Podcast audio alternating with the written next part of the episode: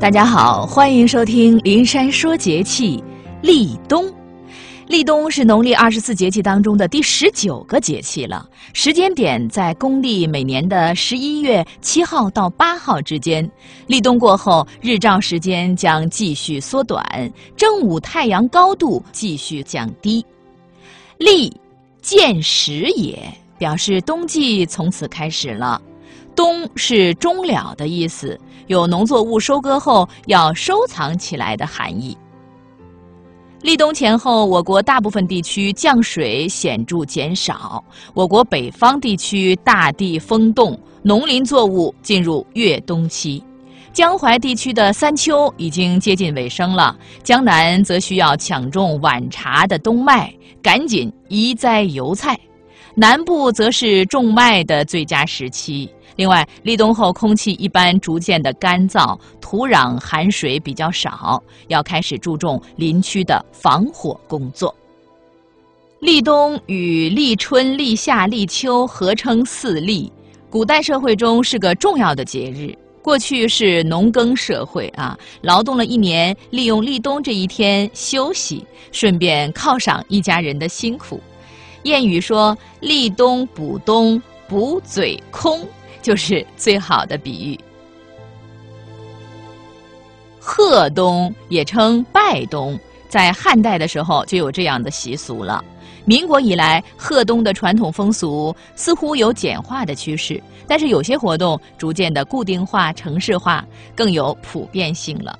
比如说办冬学、拜师活动，都是在冬季举行的。有些地方庆祝立冬的方式也有了一些创新。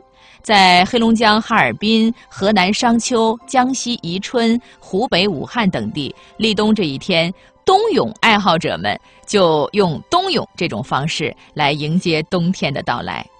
冬泳无论是在北方还是南方，是冬季人们喜爱的一种锻炼身体的方法。很多地方立冬有吃水饺的风俗，立冬时包饺子、吃饺子，还要蘸醋加烂蒜泥来吃。为什么立冬吃饺子？因为饺子是来源于交子之时的说法。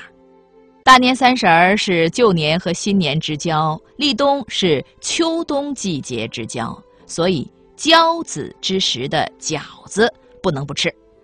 也有些地方有喝羊肉汤的习俗，这个时候呢，要多吃主食，适当的吃羊肉、鹌鹑和海参，蛋白质、脂肪和碳水化合物被称为产热营养素，所以冬季我们要适当的增加主食和油脂的摄入，保证优质蛋白质的供应。狗肉、羊肉、牛肉、鸡肉、鹿肉、虾、鸽。鹌鹑、海参等食物当中富含蛋白质及脂肪，产热量多，御寒的效果是最好的。这个时候气温骤降，身体一些部位对寒冷特别的敏感，应该特别的注意保暖，多穿衣，戴围巾。好，祝您健康。